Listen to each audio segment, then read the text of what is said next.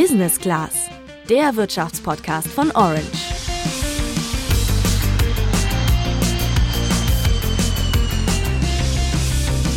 Ja, mal wieder ein Buch in die Hand nehmen, den Kopf ausschalten, den Alltag vergessen und sich nur auf die Zeilen konzentrieren. Für mich klingt das nach der perfekten Herbstbeschäftigung. Und nicht nur für dich, sondern für rund 8,38 Millionen weitere Deutsche, die in diesem Jahr sogar täglich ein Buch in die Hand nehmen und lesen. Das hat die Allensbacher Markt- und Werbeträgeranalyse ergeben. Ja, eine Zahl, die mich ehrlich gesagt erstmal überrascht. Ich persönlich kann mir gar nicht vorstellen, dass in Zeiten von Social Media, Podcasts und TV so viele Menschen noch täglich lesen. In dieser Folge geht es aber auch genau darum, und zwar um Bücher. Aber nicht einfach um irgendwelche Bücher, sondern um Wirtschafts- und Finanzbücher. Wir klären in dieser Folge nämlich gemeinsam mit vier Expertinnen und Experten, welche Bücher sie persönlich weitergebracht haben und welche sie dir unbedingt empfehlen würden, auch zu lesen. Ich bin Luca. Und ich bin Juliane.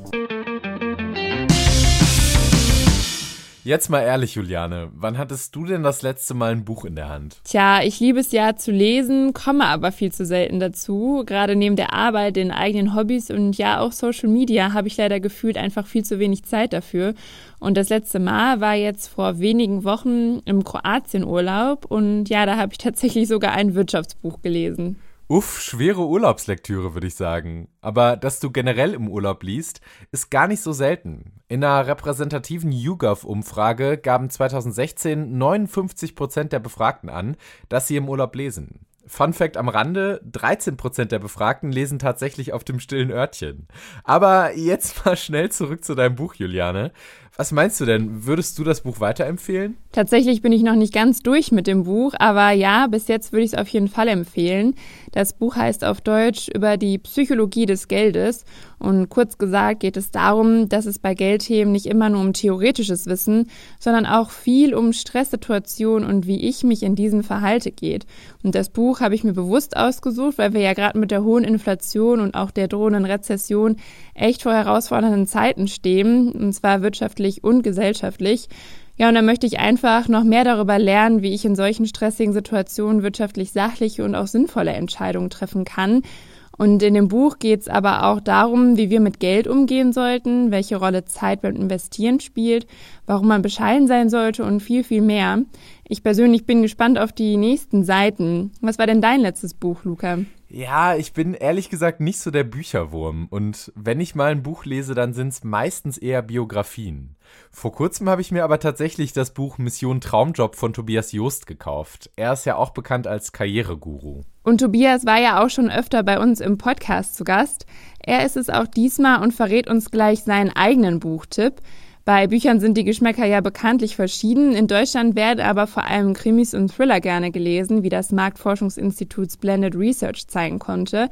Aber auch historische Romane landen immer wieder ganz weit vorne in der Publikumsgunst. In dieser Podcast-Folge geht es aber ja vor allem um Wirtschaftsbücher. Und wenn wir da mal einen Blick auf die Bestsellerliste auf Amazon werfen, dann finden wir da zum Beispiel so Buchtitel wie Das einzige Buch, das du über Finanzen lesen solltest. Das Einmaleins der ETFs, Think and Grow Rich, Rich Dad, Poor Dad, Cool bleiben und Dividenden kassieren oder auch Aktien für Einsteiger. Und auf der Spiegel-Bestsellerliste für Wirtschaftsbücher klingt das alles wirklich nicht so richtig anders. Da haben wir dann Bücher wie über die Psychologie des Geldes, die Prinzipien des Wohlstands und so weiter und so fort. Ja, bei den ganzen Titeln und der Auswahl fragst du dich jetzt natürlich zurecht, und welches davon sollte ich lesen?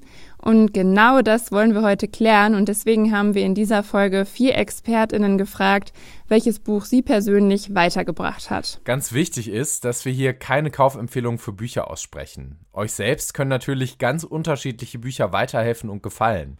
Das ist ja auch total individuell abhängig von eurem Wissensstand und eurem Interesse.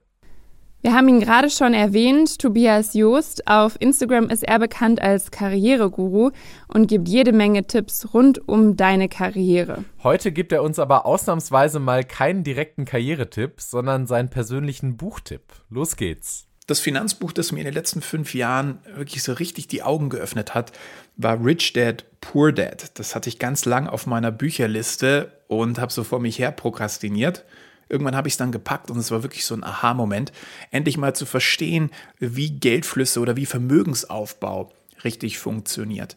Was ich für mich noch mitgenommen habe, und das deckt sich so ein bisschen mit meiner Zeit und Erfahrung in den USA im Silicon Valley 2016, ist, dass äh, wir, wenn es darum geht, Vermögen aufzubauen, gar nicht so sehr darauf aus sein sollten, zu optimieren, also von einem bestehenden Kuchen das maximal größte rauszuschneiden, sondern lieber daran zu arbeiten, den Kuchen größer zu machen, dann ist ein Prozent, also das kleinste Stück, auch noch genug wert. Insofern meine Empfehlung für all diejenigen, die sich grundlegend überhaupt erstmal mit finanzieller Bildung auseinandersetzen wollen, aber auch für Fortgeschrittene, für mich ein Riesen-Aha-Erlebnis. Ich hoffe für euch auch. Das Buch steht tatsächlich auch in meinem Bücherregal und ich kann da Tobias nur zustimmen. Ach, ja, siehst du mal. Uns hat ja auch Benjamin Schliebner seinen persönlichen Buchtipp verraten. Er ist Finanzblogger auf Instagram und da bekannt unter seinem Accountnamen Investieren mit Ben. Ja, ich glaube, mein Lieblingsbuch ist da A Random Walk Down Wall Street. Das ist von Burton Malkiel, heißt auf Deutsch Börsenerfolg ist kein Zufall und genau darum geht es. Also es geht im Endeffekt um die Börse und darum, dass man keine ja ausgefuchsten Strategien braucht, sondern mit einer ganz ganz einfachen passiven Anlagestrategie ja erfolgreich an der Börse sein kann und das eben ja schön einfach erklärt, aber trotzdem sehr wissenschaftlich fundiert und genau die Kombination finde ich eben genial. Also das würde ich jedem empfehlen, der sich für die Börse interessiert und das Buch noch nicht kennt. A Random Walk Down Wall Street. Fabian Walter ist Steuerblogger und auf Instagram bekannt unter Steuerfabi. Auch er hat euch einen Buchtipp mitgebracht. Mein absolutes Highlight-Buch ist von Napoleon Hill, Denke nach und werde reich. Als junger Mann wurde Napoleon Hill vom Großindustriellen Andrew Carnegie beauftragt, die Erfolgsmethoden der 500 erfolgreichsten Menschen seiner Zeit zu erforschen und so sammelte Napoleon Hill diese bis 1937 und veröffentlichte sie später eben in diesem Buch. Und obwohl das fast schon ein Jahrhundert her ist, ist es schon ganz interessant, dass sich diese Erfolgsmethoden mitunter nicht geändert haben. Manchmal denkt man wirklich, wenn man das Buch liest, man ist im Jahr 2022 und nicht in 1937. Also das ist schon ganz interessant für Menschen, die eben ja, die Geheimnisse erfolgreicher Menschen erfahren möchten.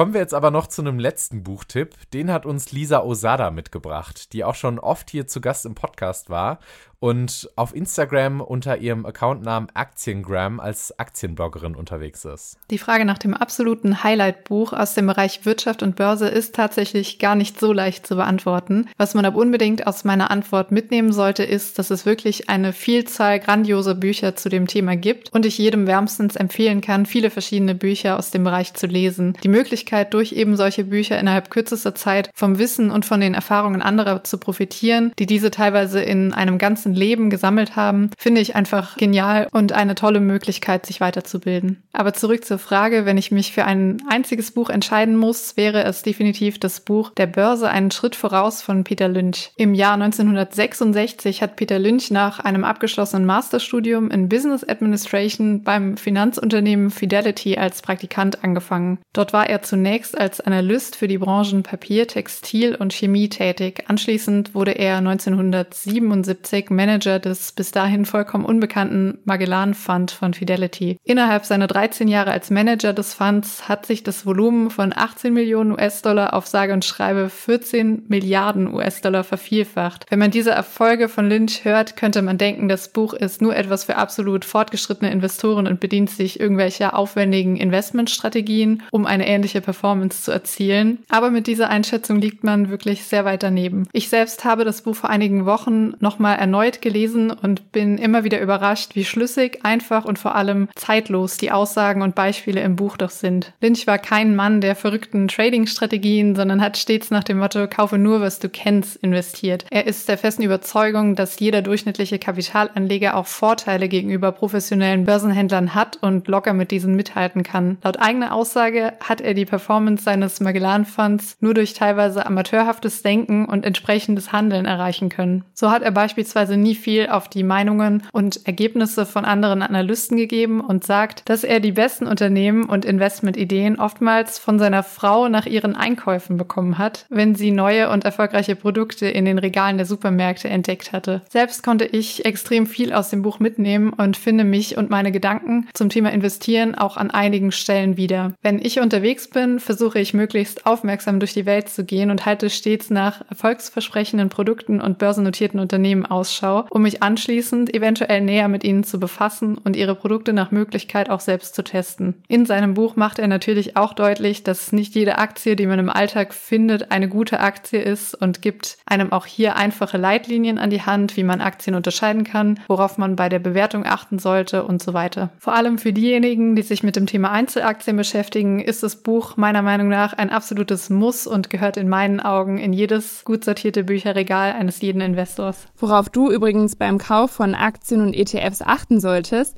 das thematisieren wir in der Folge vom 21. April. Hört da gerne mal rein. Wir sind nämlich am Ende dieser Folge angekommen und uns würde jetzt noch interessieren, welches Wirtschaftsbuch oder Finanzbuch dir die Augen geöffnet hat. Schreibt uns das gerne über unseren Instagram-Channel orange-by-handelsblatt. Und wie immer freuen wir uns natürlich auch über eine Bewertung bei Spotify und Apple Podcasts. Und wenn du über alle News von der Börse und aus der Politik informiert bleiben willst, dann schau doch mal auf handelsblatt.com vorbei. Da haben wir ein besonderes Vorteilsangebot für ein Handelsblatt-Abo für dich reserviert. Den Link dazu findest du in den Show Notes. Wir sind dann nächste Woche wieder für euch da. Bis dann, macht's gut. Ciao!